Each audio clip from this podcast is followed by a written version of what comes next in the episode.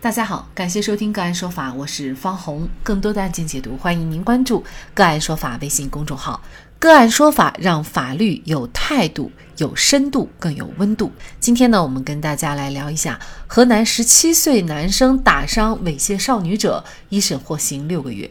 九月九号，红星新闻记者从河南焦作十七岁男生打伤猥亵少女者案被告人王某家属处获悉，法院对该案作出了一审判决，王某因故意伤害案被判处拘役六个月。焦作市解放区人民法院刑事附带民事判决书内容显示，法院依法审查查明。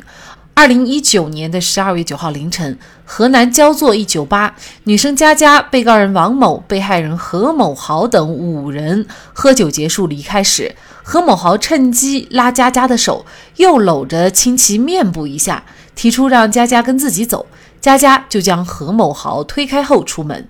在酒吧门口，佳佳将自己被亲一事告诉同伴后，和王某一起准备离开。在酒吧外停车场路边，佳佳等人在一辆出租车旁说话的时候，何某豪上前追问佳佳是否愿意跟其走。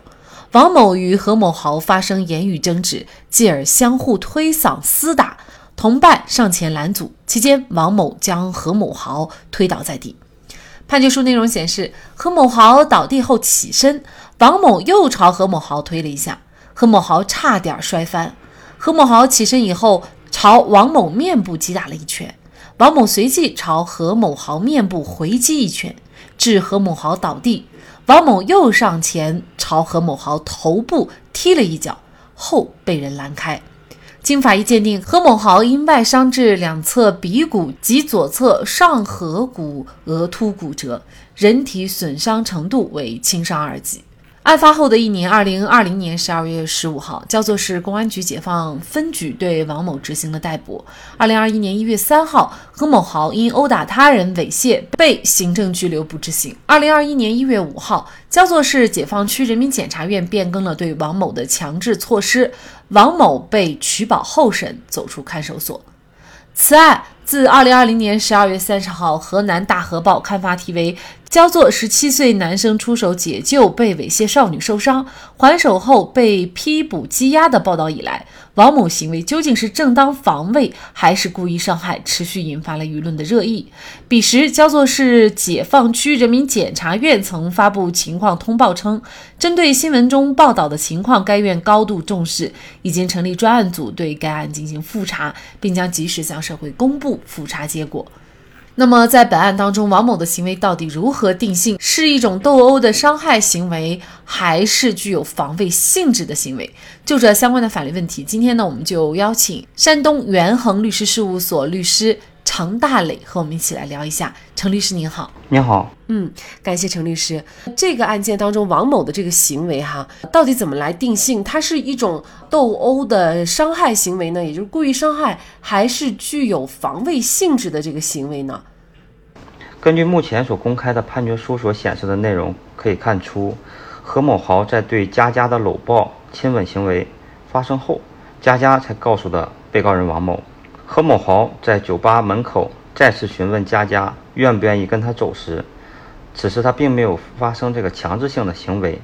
而此后被告人王某与何某豪发生了这个言语争执，进而又发生了相互的推搡、厮打。在此过程中呢？王某和何某豪二人之间的互殴行为，而且这个王某是两次将何某豪推倒在在地。何某豪与王某互相殴打对方面部，但是在何某豪倒地之后，王某又向前朝对方的头部又踢了一脚。呃，通过判决书中的这段事实描述来看，我认为王某的行为虽然是具有见义勇为的性质，但是认定正当防卫。还是很困难的。根据二零二零年八月二十八日两高一部所发布的关于依法适用正当防卫制度的指导意见所确立的正当防卫认定原则来看，正当防卫必须是针对正在进行的不法侵害。而何某豪第二次的行为，如果真如判决书所认定的那样，只是口头询问佳佳愿不愿意跟他走，并未对佳佳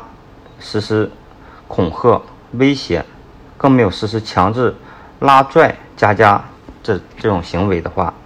那么王某的行为是很难被认定为是对正在进行的不法侵害的一种防卫行为。而在现实生活中，这个防卫行为与这个相互斗殴行为在外观上具有高度的相似性。想要准确地区分两者，需要坚持主客观相一致的原则。被告人王某在和何某豪发生言语冲突后，二人之间的相互殴打对方的行为，以及在何某豪倒地之后又朝其头部踢了一脚，这种行为很明显是不能认定为具有防卫的一个必要性，性质上属于一种相互互殴的行为。那其实我们会发现啊，这个事端呢，其实是由何某豪挑起的。呃，也就是说，在整个这个过程当中呢，两个人一开始是口架，后来呢就变成了相互的这种推搡厮打。只是说呢，在这个期间，王某呢就把这个何某豪推倒在地上了。这个时候呢，何某豪是倒地起身，然后王某又朝何某豪推了一下。何某豪这个时候呢，他就去打了一拳王某的面部。那王某呢，他又回击了一拳。那回击了一拳以后呢，他又上前朝这个何某豪头部踢了一脚。那么也就是说，在这种撕扯的过程当中，不管谁先有过错，只要一方，比如说他多回一脚，或者是说一方受伤了，因为本案当中何某豪是轻伤，是不是就要追究另外一方的呃刑事责任呢？或者说不能认定他为正当防卫或者具有防卫性质的行为呢？这个是不一定的。首先要具体的情况具体分析。如果说两方是存在互殴情况的前提下，各自都要对对方的伤害结果要承担相应的法律责任。但如果说在互殴的过程中，一方已经停手，甚至是求饶，但另一方仍然实施加害行为的话，并且有可能严重侵害他人生命健康的这种紧迫情况下，此时被打的一方是完全可以进行正当防卫的。在进行正当防卫的过程中，要想把握一个度也是很难的。所以在司法实践中，这个司法机关一般是结合一般人在类似情景下的可能的一个反应，依法准确把握防卫的时间限度等条件，并且充分考虑防卫人当他面临不法侵害时这种紧迫状态下和这个紧张的心理，防止在事后以正常情况下以一个冷静、理性、客观、准确的一个标准去评判防卫人。但如果说仅仅是互殴行为，双方都没有停止殴打，一方将另一方打倒在地后又多踢了一脚，这种情况下，多数是要承担刑事责任的。那么，假设王某他就是担心何某豪倒地了以后起来又去呃跟他进行一些这种暴力的呃行为的话，那么他就又踢了一脚，他也是为了防卫，难道这样不可以吗？这个本案是在王某和何某豪在起初互相。殴打、互相推搡的过程中，他这个时候是不具有呃防卫的一个性质的，因为这个在第二次何某豪询问佳佳是否愿意跟他走的过程中，这个并没有有一些明显的一个暴力或者一个威胁一种言语，因此这个何某豪此时跟王某他们俩之间的行为本身是一种斗殴的行为，不存在后续这个王某又踢了他一脚。因为在前的行为，他是不属于正当防卫的行为的。那假设如果这个王某他没有多回一脚，可能这个案件的性质的定性，比如说就会变成正当防卫了呢？首先要确认何某豪的轻伤二级，他这个伤是前期造成的还是后期造成的？我觉得这个应该由法院在一审过程中应该要查实这个问题，就是说是王某后踢的这一脚导致他这个轻伤的结果，还是说在最开始？二人撕扯、互相殴打面部的时候，就已经达到了他的面部鼻梁骨骨折。呃，如果说是在前期他殴打的过程中，他就已经导致他面部骨折了。在根据现有的这个情况来看，就是在何某豪他第二次所询问佳佳是否跟他走的时候，他并没有使用一个强制性的暴力，或者是这个语言相威胁。所以说，在这种情况下来认定的话，也很难认定王某的行为是正当防卫，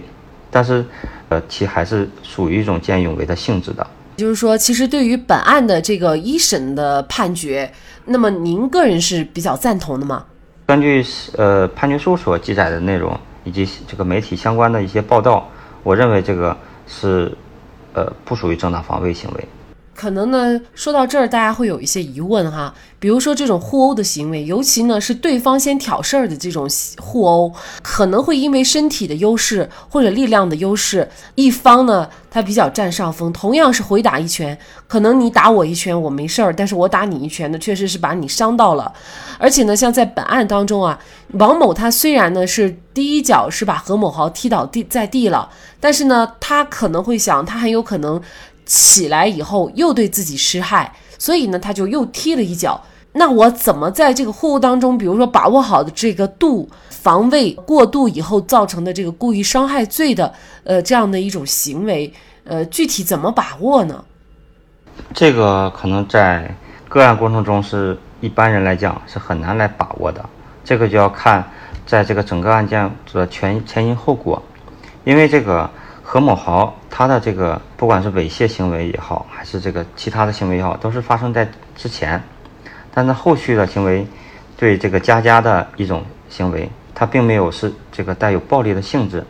但是这个王某与这个何某豪发生口角之后，两个人都没有理智的处理这个问题，从这个发生口角之后变成了互相推搡，在这个互相殴打，所以说这个我认为。在当时的情景下，两个虽然都是未成年人，但如果说克制、理性的来处理这个问题的话，是不会再把这个问题进行扩大化，也不会发生事后的这个一个伤害的行为。假如遇到这种事情以后，您觉得王某正确的做法是什么呢？遇到这种事情的话，我觉得王某应该第一时间的采取一个理性的行为去劝导何某豪。如果说劝导不成，何某豪。采取了一些暴力的行为的话，那这个我觉得他是可以及时的去报警。但如果说何某豪的行为已经严重侵犯到他或者佳佳或者其他人的生命健康安全的情况下，那么他确实可以采取一个正当防卫的权利去制止何某豪的犯罪行为。焦作市解放区人民法院认为，被告人王某和被害人何某豪共同饮酒以后，因为言语发生争执，双方不顾他人劝阻，都不能够保持克制而引发打斗，双方均有伤害对方的故意，均有攻击对方的行为，对冲突升级均有过错，并且王某在已将何某豪一拳打倒在地的情况下，又朝何某豪头部踢了一脚，显然不能认定有防卫的必要。性质上属于互相斗殴，对王某可以酌情从轻处罚，判处拘役六个月，赔偿何某豪五千八百七十一块钱。红星新闻记者从王某辩护人处了解，目前王某已经被重新羁押，他的家属将向上级法院提起上诉。正当防卫的目的在于体现法不能向不法让步的秩序理念，正当和过度之间的区别有时确实非常复杂，二审法院又将如何认定？我们将继续关注。好，在这里再一次感谢山东元恒律师事务所程大磊律师。